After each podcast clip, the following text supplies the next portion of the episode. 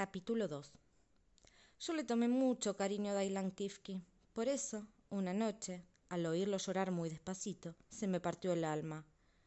¿Por qué lloraría el pobre Dailan Kifki a medianoche? Como el llanto era cada vez más lacrimógeno, tuve miedo de que mi familia y los vecinos se despertaran, o que el llanto se oyera otra vez desde el correo y volvieran a despegarse las estampillas.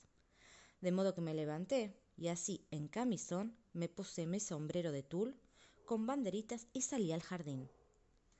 Dailan Kifki, llorando como cuatro elefantes juntos que hubieran pelado cebolla durante cuatro años enteros. ¿Qué te pasa? le pregunté dulcemente. Oh", me contestó. ¿Qué? ¿Extrañas a tu mamá? ¿Te picó un mosquito? ¿Soñaste algo feo? No, me dijo, moviendo la cabeza. Y me tomó la mano con la trompa y me la puso sobre su barriguita. Entonces me di cuenta de todo. Al pobre le dolía, sin duda, empachado por los cuarenta y cinco baldes de arroz con leche que había comido ese día. Imagínense qué problema. Si ustedes que tienen una pancita chiquita, cuando les duele la panza, les duele, imaginen cómo dolerá una panzota de elefante que es tan grande. Le di unos masajes, pero parece que no lo aliviaron, de modo que decidí llamar inmediatamente al veterinario. Medio dormida, como estaba, busqué el número y llamé. Pero sin duda el veterinario dormía y me tendió alguno de sus pacientes, porque cuando pregunté ¿Hablo con el veterinario? Una voz medio malhumorada me contestó ¡Wow! ¡Wow! ¡Wow! Volví a llamar y otra voz igualmente malhumorada me contestó ¡Miau! De modo que no insistí y en mi desesperación solo atiné a llamar a los bomberos.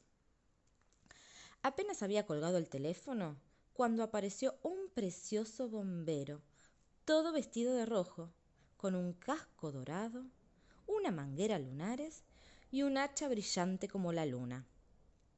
¿Dónde está el incendio? ¿Dónde la llama que se esconde?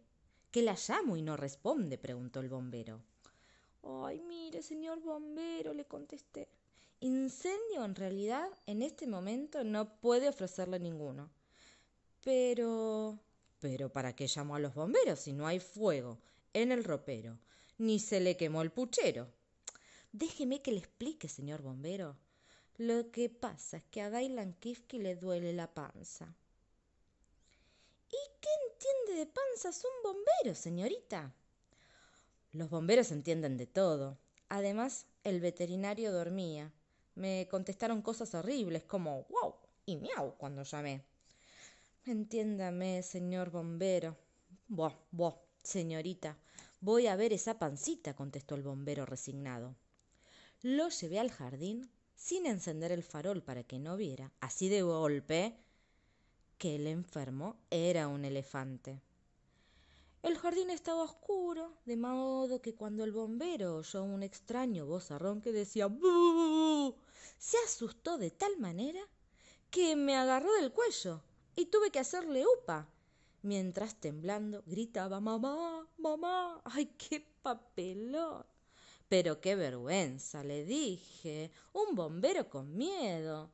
Entonces recobró su sangre fría, saltó al suelo, se arregló la chaqueta, se ilustró los botones y se dirigió hacia Dailan Kifki. ¿Pero esto qué es? Es la luna del revés, es un monstruo japonés, es quizás una montaña o una gran pipirataña. Entonces yo encendí el farol. El bombero, al ver que el enfermo era un elefante, se cayó sentado encima de su manguera lunares. Levanté al bombero con gran trabajo y ya impaciente lo reté. Sí, señor, un elefante. ¿Qué tiene de escalofriante? Bueno, bueno, bueno, no se enoje. Ni me pegue ni me moje, dijo el bombero, y se puso a revisar a Dailan Kifki, que cada vez lloraba mejor. Después de revisarlo, el bombero dijo, para el dolor de barriga de elefante, el cataplasma de lechuga y acerrín es muy calmante.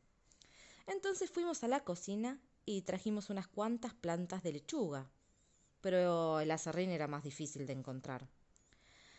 Yo pensé ir a despertar al carpintero de la esquina, pero el bombero dijo no, no, no. Despertar a un carpintero es hazaña peligrosa. Nos puede tirar con sus sueños de viruta venenosa. De modo que entramos despacito en la casa para no despertar a mi familia y sacamos todos los muebles del jardín.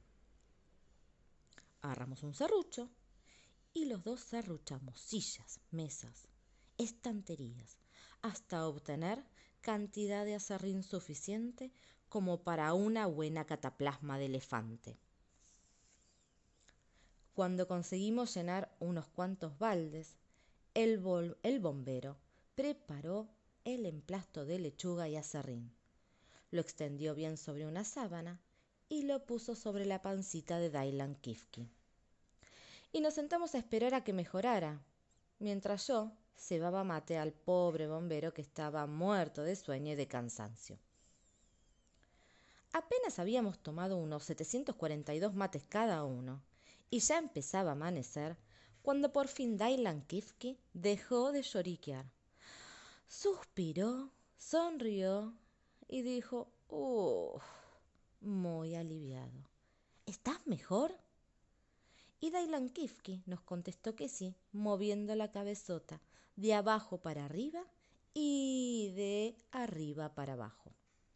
Lo tapamos bien, le cantamos a dúo y por fin Dailan Kifki se durmió muy contento.